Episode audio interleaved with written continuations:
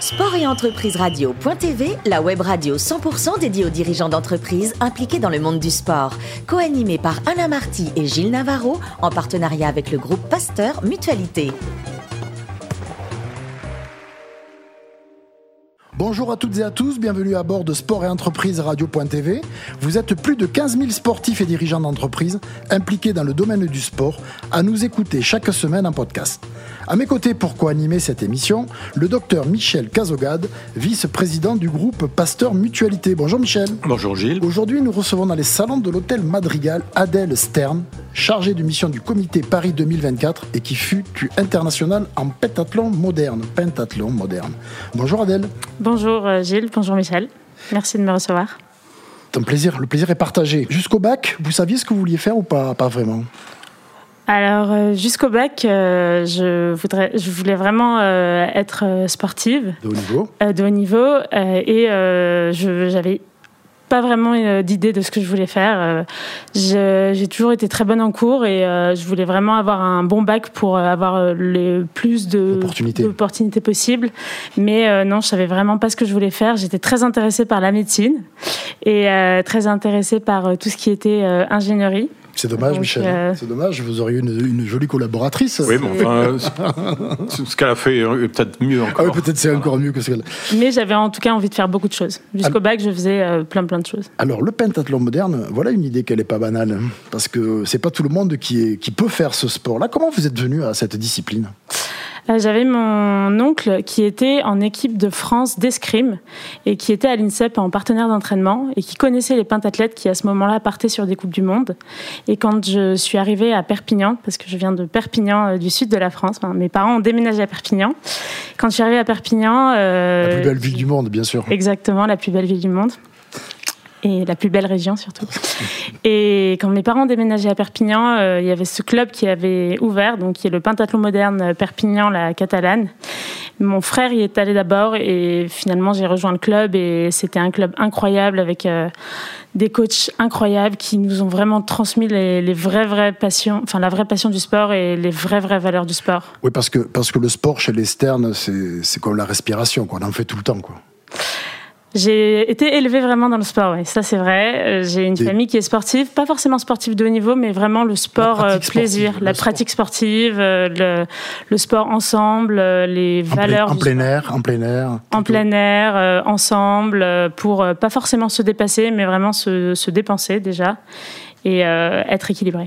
Ça c'est hyper important. Alors vous faites preuve de caractère parce que vous décidez contre vents et marées, d'aller faire le sport-études à Font-Romeu pour poursuivre la, passion du pentathlon, puisqu'il y avait euh, un pôle euh, pentathlon à, à Font-Romeu, au centre climatique.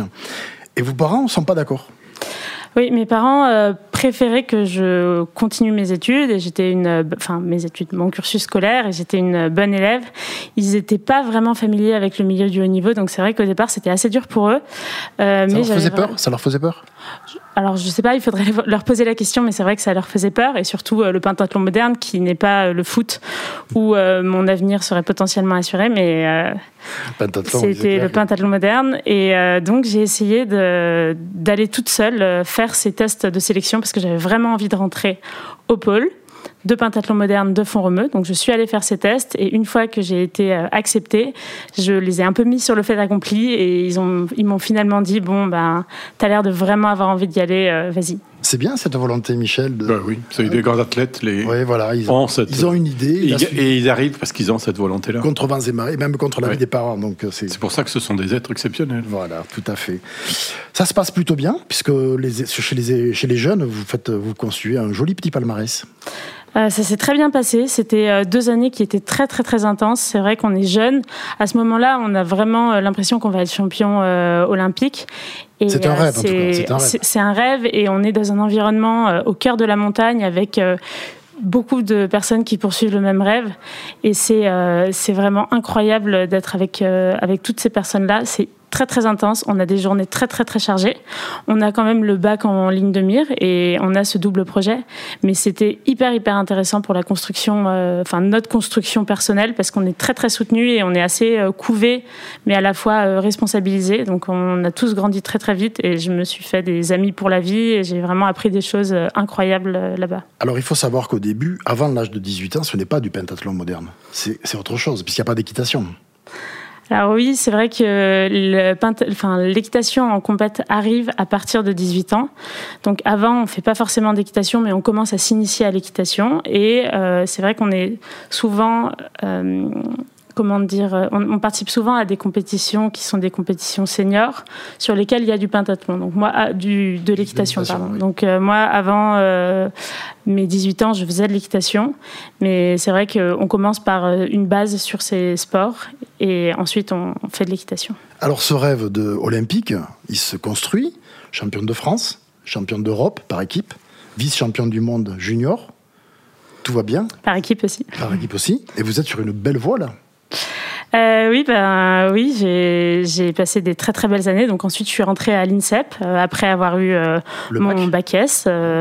Avec mention. mention très bien, exactement. mention très bien. J'avais le choix soit de rentrer en prépa ou soit de, donc de poursuivre un cursus d'ingénieur, soit de rentrer à l'INSEP. Et c'était vraiment un moment où je voulais être championne olympique. Et je me suis dit que j'aurais tout le temps de faire des études ensuite. Donc je rentre à l'INSEP et donc c'était des des très belles années à l'INSEP où euh, j'ai pu euh, m'entraîner et euh, partir sur des Coupes du Monde, des, championnats. Donc ça se passe très bien, mais c'est vrai que c'est la beauté le sport, du sport. C'est la beauté du sport, mais le sportif de haut niveau, il a un ennemi, c'est la blessure. Lorsque, lorsque survient la blessure, tout devient plus compliqué. Michel, la, blessure, oui, bien sûr. la blessure fait partie de la vie du champion. Elle fait partie de l'anxiété. Tout est fait pour éviter la blessure. Et c'est une dans le travail, dans la préparation. C'est une blessure qui va vous faucher dans votre élan puisque vous vous présentez blessé aux sélections pour les Jeux Olympiques de Rio. Euh, c'est ça. Je me suis blessée euh, sur la première phase de qualification des Jeux. Donc j'ai pas pu faire les premières phases de qualification des Jeux. J'ai été huit mois en centre de rééducation à Cap-Breton alors que je voyais tout le monde qui était euh, sur ces phases de qualification. Mhm. Il faut savoir qu'en pentathlon, ils prennent deux personnes, donc deux filles et deux garçons pour euh, les Jeux. Donc je, je finis euh, par finir ma rééducation. J'ai eu un problème de rééducation, donc euh, j'ai pu reprendre l'entraînement qu'à partir de novembre, sachant que le deuxième round de qualification était en février. Donc je suis arrivée sur, le, sur la deuxième et dernière phase de qualification le dernier en février, obstacle, qui s'appelle le test event. Donc c'est les épreuves test à Rio. Et malheureusement, j'ai fait un faux départ sur les épreuves de, enfin sur l'épreuve de natation. Et donc, euh, ça a été euh, très dur et je ne me suis pas qualifiée euh, au jeu. Mais ça m'a permis de switcher sur d'autres choses tout aussi passionnantes. Alors, le rêve olympique sportif s'arrête. Vous décidez de tout abandonner et vous prenez votre sac à dos et là, vous partez. C'est ça, j'avais vraiment besoin de couper. Je suis partie trois mois voyager toute seule en Amérique du Sud. Euh, j'avais beaucoup d'amis qui me disaient mais pourquoi en Amérique du Sud? J'avais vraiment à cœur de terminer à Rio. Donc j'ai Rio quelque part euh, dans la tête quand même. Hein, j'avais envie d'aller aux Jeux. J'avais la chance d'avoir mon oncle qui habitait à Rio, donc j'ai passé un mois chez lui pendant les Jeux et euh, j'ai eu la chance de commenter la médaille de Elodie Clouvel donc pour France Télé. Donc Elodie Clouvel qui était vice-championne olympique de pentathlon, qui était la première médaille de pentathlon moderne. Donc c'était incroyable quand vous rentrez des jeux, qu'est-ce que vous faites? Il faut, il faut penser à votre carrière maintenant, puisque vous, vous, abandonnez la carrière sportive, mais vous avez une vie à vivre. Et qu'est-ce que vous faites quand vous rentrez de, Rio?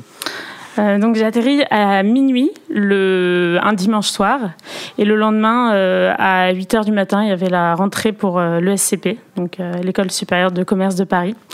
J'avais vraiment à cœur de faire à la fois du sport et des études. C'est quelque chose que j'ai toujours eu envie de faire. Et je savais que il fallait que je poursuive euh, ce, double diplôme un peu envers et contre tout parce que c'est très compliqué euh, le sujet du, double diplôme et du enfin du double diplôme le sujet de, du sport et du sport et des études et donc je rentre à l'ESCP.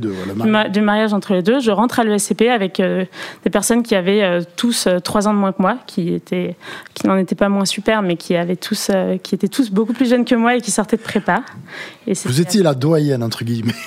Exactement, j'étais la doyenne. C'était, c'était ça. J'avais un parcours particulier, alors les gens me regardaient. Il y avait des, des remarques très très sympas et des remarques un peu moins sympas, mais je savais pourquoi j'étais là.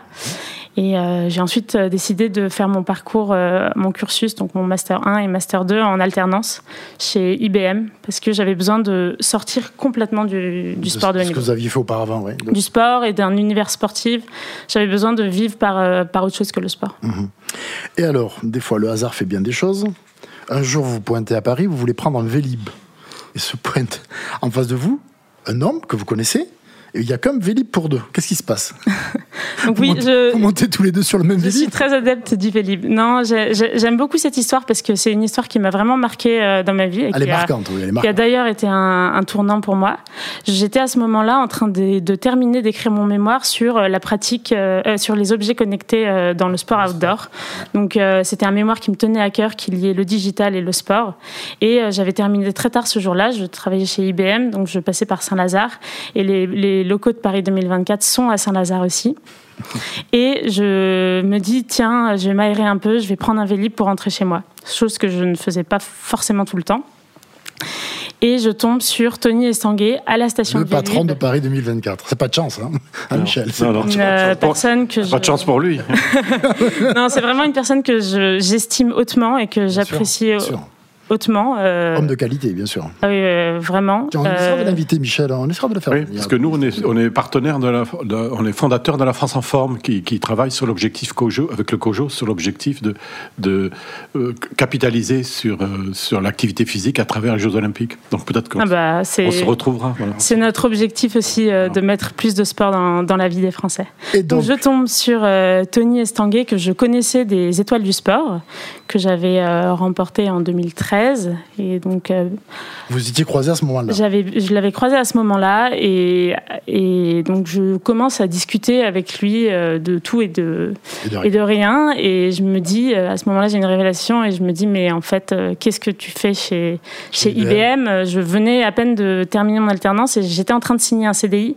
Et je me suis dit, mais en fait, faut que tu postules chez Paris 2024. c'est là ta place. Donc là, à partir de là, j'ai. Ça a été le déclic. J'ai eu un déclic et j'ai vraiment postulé. Bon, comme tout le monde euh, chez, Paris 2026. Vous avez suivi le process et vous êtes rentré il y a un an, c'est ça? Vous, avez, C'est ça, exactement. Vous venez de fêter votre premier anniversaire. Hein, J'ai fêté le 17 septembre mon premier anniversaire chez Paris 2024. Vous, vous faisiez quoi au départ? On vous a fait faire quoi? Alors euh, là, ça fait un an que je suis à la direction de la planification et de la, euh, de la coordination, qui est la direction un peu globale qui euh, s'occupe de la coordination globale du projet et de la cohérence globale du projet et qui fait des ponts avec le CIO et, le Comité international paralympique, donc Comité international olympique et paralympique, et qui s'occupe donc de la coordination globale du projet. J'ai notamment bossé sur les Jeux paralympiques que j'ai découverts et c'était vraiment, enfin, c'est, je bosse bluffant, sur les ah, Paralympiques et c'est, vraiment bluffant en venant du monde olympique. Et ça, je, je suis vraiment contente d'avoir bossé sur euh, les Paralympiques.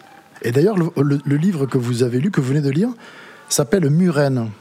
Racontez-nous, en deux mots. C'est dans la continuité du film que j'ai vu sur Netflix qui s'appelle euh, Rising Phoenix, que je recommande d'ailleurs, qui est un film incroyable qui euh, sur le est sur le handisport et sur le paralympisme, mais également sur euh, l'histoire du handisport.